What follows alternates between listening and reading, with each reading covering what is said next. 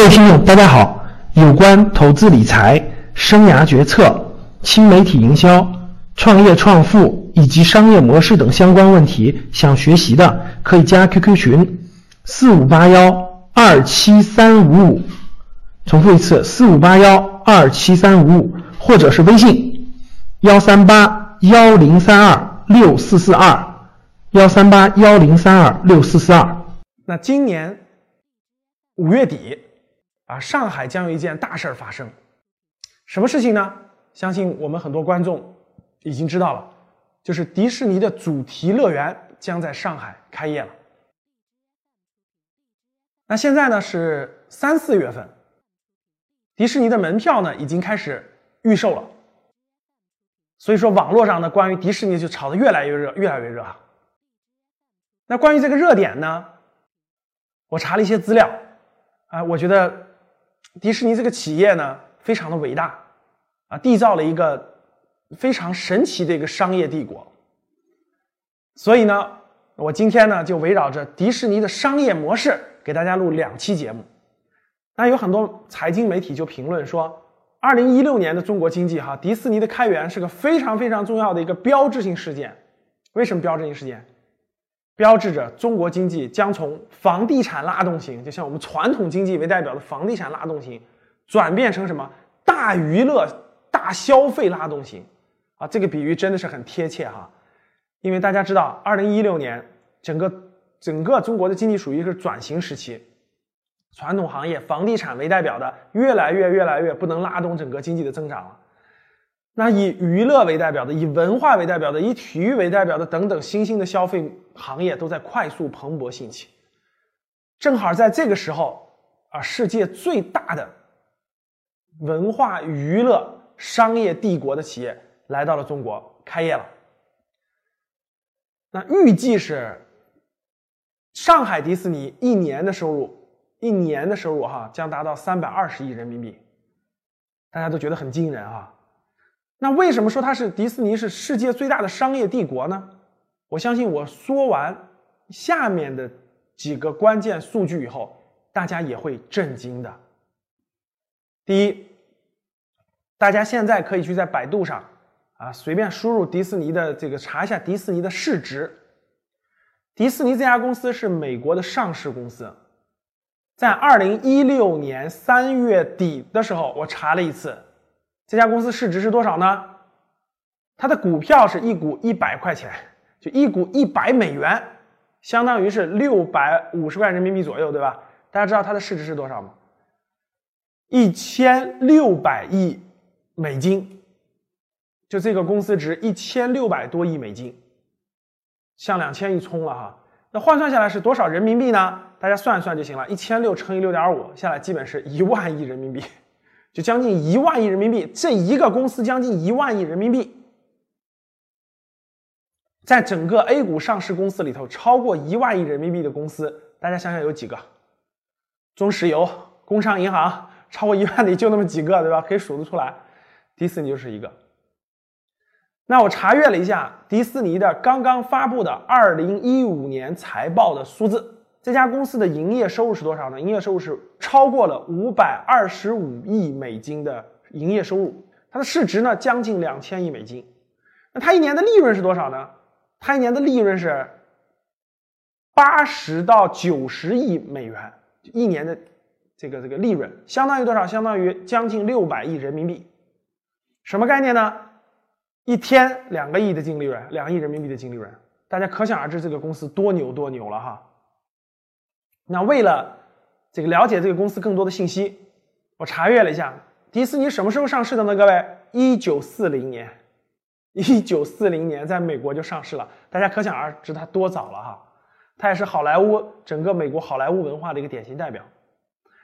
那这家公司有什么样的特征呢？当我看完了，我特别想给大家呈现这幅图，为什么呢？因为我们格局商学院呢有投资理财课。投资理财课当中呢，我一直想给大家传达的一个理念就是价值投资的。我们选择好的公司，对吧？长期持有，分享它的收益。当我看到这个迪士尼的市值变化的时候，我特别愿意在这里给大家分享一下。那大家看，迪士迪士尼这家公司呢，一直以来那真的就是一个大蓝筹股，是吧？大牛股。我们太早的就不说了哈，一九四零年到一九八零年这个阶段不说了。那我们看一段时间，从一九八零年到二零一四年这么长的时间范围内，三十多年哈，大家看这个公司走的是什么样的曲线哈？那黑色虚线部分呢，是这公司的市值，从一九八零年大家看有多低哈，几乎接近于零了是吧？市值一直涨涨涨涨涨涨涨涨涨，涨到了二零一六年初的将近两千亿市值，最高时候反正现在是一千六百多亿市值，一千六百多亿。那我看了一下数字哈，基本上是从一九八四年到这个二零一六年，是是三十多年的时间涨了一百倍，什么概念呢？如果当时你买了一万美元的呢，现在就是一百万美元；当时买了十万美元的呢，现在就是一千万美元，一百倍的市值。那我们看它的净利润，它的净利润跟它的市值，大家看有密切的关系，大家看到了吧？净利润增长，它的市值就会增长；净利润下滑的时候，它的它的这个这个这个。市值也会下降，随着净利润的不断上涨，大家看它的市值不断增高，这就是非常非常典型的那句话：一个公司的股价短期价格是谁决定的？资金的流动决定的，资金的流出流进它就涨，流出它就降。但是一个公司的股价的长期价格由谁决定的？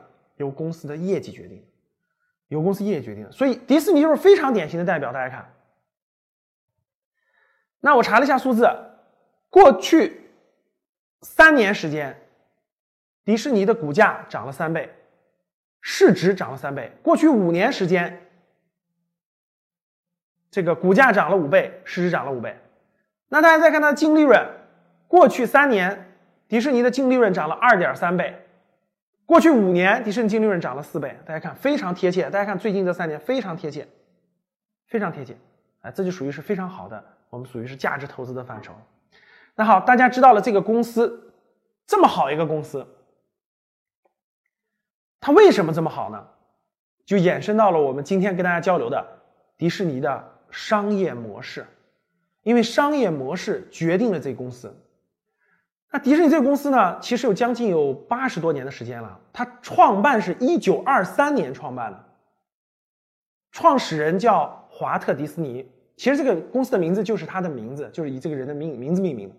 那为什么我们今天讲的是商业模式呢？因为这个创始人在一九六五六六五年六六年的时候，就这个第创始人呢，其实已经就是不在人世了。那这个公司后来发展的还是这么好，为什么？它的模式决定。这个公司已经是管理团队在，就是职业经理人在管理了，由职业经理人去管理整个这个公司了。所以，它的商业模式就决定了这个公司的发展。那这公司的商业模式有什么这个这个这个奇特的地方呢？哈，有什么不一样的地方呢？我觉得这个是最有意思的，也是我们下来想给大家详细解释和详细分享的。迪士尼的商业模式呢，我觉得有两个两大点给大家展开了讲。第一个，迪士尼这家公司到底是卖什么的呢？它通过什么赚钱呢？它的产品是什么呢？其实说来非常有意思啊。就像我们知道的米老鼠、唐老鸭、白雪公主，啊，迪士尼的主题乐园等等的这些，它的产品呢，不仅仅是这些卡通形象人物，也不仅仅是这些电影，也不仅仅是它的主题乐园，其实非常非常非常非常丰富。我相信大家注意过吧？很多孩子的铅笔盒是迪士尼形象的，对不对？很多孩子背的书包是迪士尼的。我们有时候吃的零食的外包装上面有米老鼠的形象，很多衣服上面有米老鼠的米老鼠或者是白雪公主的图案，对吧？包括狮子王的等等很多很多，维尼小熊的。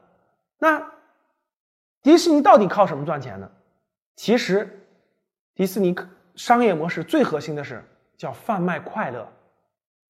其实这家公司的产品太多太多太多了，待会儿我展开说的时候，大家就发现非常非常多。它的产品其实就是一个核心特点，叫快乐。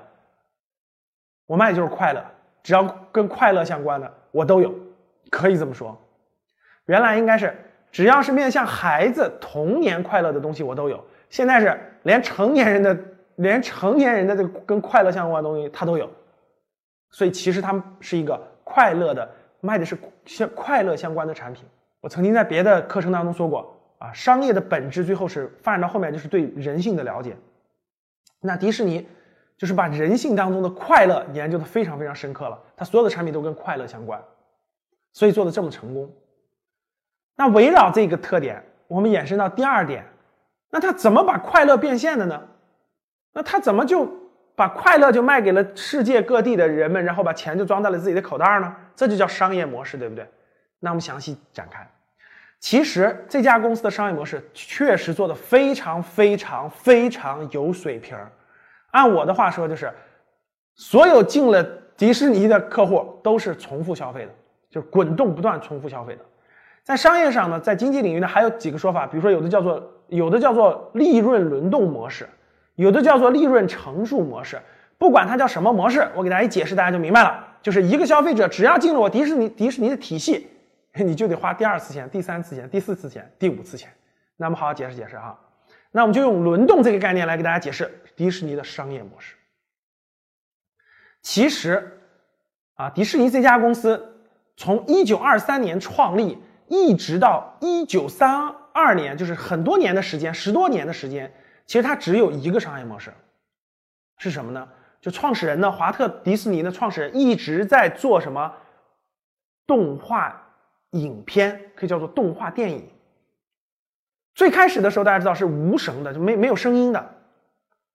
第一是没有声音的，第二，在一九三零年以前，所有的动画电影都不是像我们今天看到的这样，比如说《花木兰》啊，比如说《玩具总动员》这样，整个一部电影，他们这个动画小电影都是给那些大电影做什么做衬托的，放在这个电影之前播放大概五分钟、十分钟或几分钟，作为一个什么？作为一个小片段。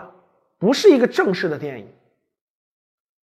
在一九三零年的时候，华特迪士尼呢就拍了第一部以完全是以这种动画人物、卡通、漫画形象呈现的电影，叫《白雪公主》。《白雪公主》这部电影拍了三年时间。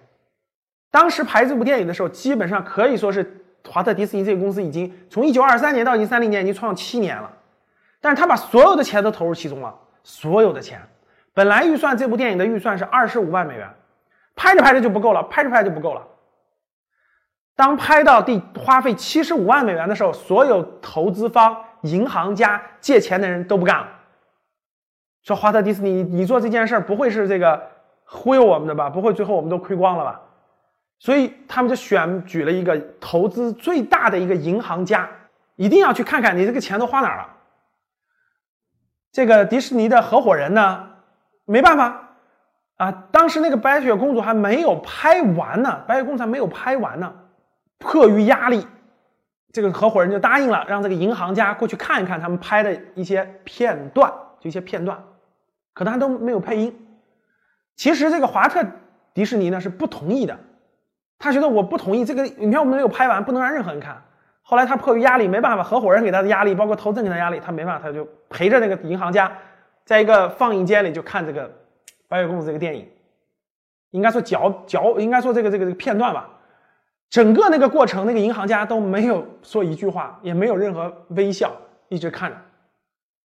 看完以后呢，当这个华特迪士尼送和这个合伙人一起送这个银行家上车的时候，这个银行家扭过头来对他说了一句话：“迪士尼，你会在这个产品上赚很多很多钱。”然后就上车了，这句话给了他们极大的鼓舞，所以他们坚定不移的把这个电影拍了三年时间。其实最后这个电影花了多少钱呢？两百万美元，就已经是负债累累了。如果这个电影失败了，基本上这个就没有今天的迪士尼了，就是全部倒闭了。结果三年之后，《白雪公主》的上映应用了很多新的技术，包括有声啊，包括图像啊，包括很多的东西，一上映，可以说就轰动整个好莱坞。轰动整个洛杉矶，轰动整个美国。六个月的时间，这部电影的票房达到了多少呢？八百万美元。大家要知道，那个时代的一个电影票，一张电影票，我看了一下数字是零点二七美元，是一张电影票。一个小孩看这个电影只要花多少钱呢？十美分，十美分。大家想一想，竟然这个电影能做到八百万美元的票房，结果一下可以说是就完全不一样了。那通过这个故事，大家知道了，早期的迪士尼的产品就是一个产品，拍动画电影，然后获得票房的收入，这就是它的利润来源，这就是商业模式第一阶段。这个阶段执行执行了多久呢？十几年的时间，一直到在这个阶段拍了很多电影。大家知道，我举个例子，比如中间其实还有一些小故事啊，这里不一一举例了。比如说米老鼠啊，比如说这就是华特迪士尼原创的米老鼠的形象。大家记，我小的时候，咱们的那个中央电视台的那个动画片播的最多就是米老鼠与唐老鸭。当时大家知道这个是没有声音的，都是后配的声音。没有人说话在里面，对吧？米老鼠、唐老鸭，一会儿叮当，一会儿这个倒了，这个摔倒了，这个有有有各种声音，但是没有人说话的声音。这老鼠和唐老鸭也不说话，这是因为当时都是无声的。比如米老鼠、唐老鸭、白雪公主、阿拉丁、狮子王、美女与野兽，呃，包括大家耳熟能详的，我就说到今天了哈。整个所有的电影，其实这个电影不停的在拍，一直在拍，包括我们的《玩具总动员》，这个这个《超人总动员》。汽车总动员等等等等，这些都是迪士尼的里面的产品，现在都属于是迪士尼体系的。这是第一个商业模式，一直过了很多年的时间，到一九五五年，大家想过了二十多年的时间啊，迪士尼的第一个主题公园，就是我们马上就要在上海要落地一个主题主题公园，大家知道吧？就迪士尼的主题公园，在美国的洛杉矶建完了，就第一个。这就衍生到了商业模式的第二轮，叫主题公园啊。那很多消费者在电影院看过了迪士尼的电影，哇，都特别憧憬那个童话世界，对吧？米老鼠啊，卡通人物啊，各种各样卡通人物。这时候给他做了一个实体的，大家可以去我的迪士尼主题公园里去看他们的演出，感受他们的表演，穿上他们形象的服装。等等等等，所有的儿童娱乐的东西都可以在这个城堡里头实现。所以大家看迪士尼的那个、那个、那个、那个、那个标志是一个城堡，是一个城堡的形象。那这就形成了商业模式的递进啊！我除了看这个，除了到你这个电影院看你的电影，我可以去你的城堡里去感受整个童话世界。哇，这就成了美国人的一个每年假期的一个必选项。只要家里有孩子，我查了一个数字，二零一五年的数字。去美迪士尼，整个在美国有两个两个迪士尼主题公园，一个在洛杉矶，一个在这个这个这个这个佛罗里达州。有多少每年有多少美国人去这两个主题公园呢？我说出来大家都震惊。每年有四分之一，就是整个美国人口的四分之一啊，都要都要带着孩子到假期去迪士尼去玩。大家想可想而知了。那我从大家发现没？我从第一轮的你到电影院里购买我的电影票。第一次消费，对吧？第一次掏口袋。第二次，带着孩子，带着全家到我的主题公园里去做各种游乐设施，观看各各种表演，吃里面的零食，买门票，买服装，各种纪念品等等。第二轮消费叫主题公园，已经掏了两次钱包了，对不对？那这个去年的数字啊，去年的数字，整个这个主题公园这个营业收入占到了一百六十多亿美金啊，整个。那现在呢？在全球，主题公园美这个这个迪士尼主题公园连上上海马上要开业的总共有六个，总共六个。美国有两个，一个在洛杉矶，一个在好像叫奥兰多，就那个佛罗里达地区。那第三个开在了日本东京，日本东京。第四个开在了欧法国巴黎，整个辐射欧洲人口。那日本有一亿人口是吧？东京，然后欧洲的人口都去那个巴黎的迪士尼。第一二三四，第五家开在哪儿？香港，就中国香港嘛，辐射的是整个中国。现在第六家上海，我相信去上海更容易了，是吧？很多人都要去的，这个这个主题公园。那经过两轮掏口袋了，能不能继续掏钱呢？到了一九八几年的时候啊，迪士尼的这个特别优秀的职业经理人，在一九八九年经济危机之后。特别优秀的职业经理人就把整个迪士尼的文化做了提炼，除了看电影，除了进主题公园，有大量的人买迪士尼形象的卡通形象的这么多的卡通形象，对不对？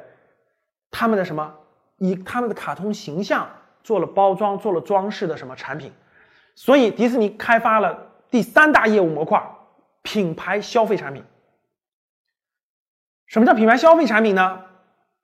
整个迪士尼有七个业务部门在做，其实整个的七个业务部门里头，几乎没有迪士尼自己的生产工厂，没有迪士尼自己开的店面，都是什么授权、品牌授权、知识产权授权。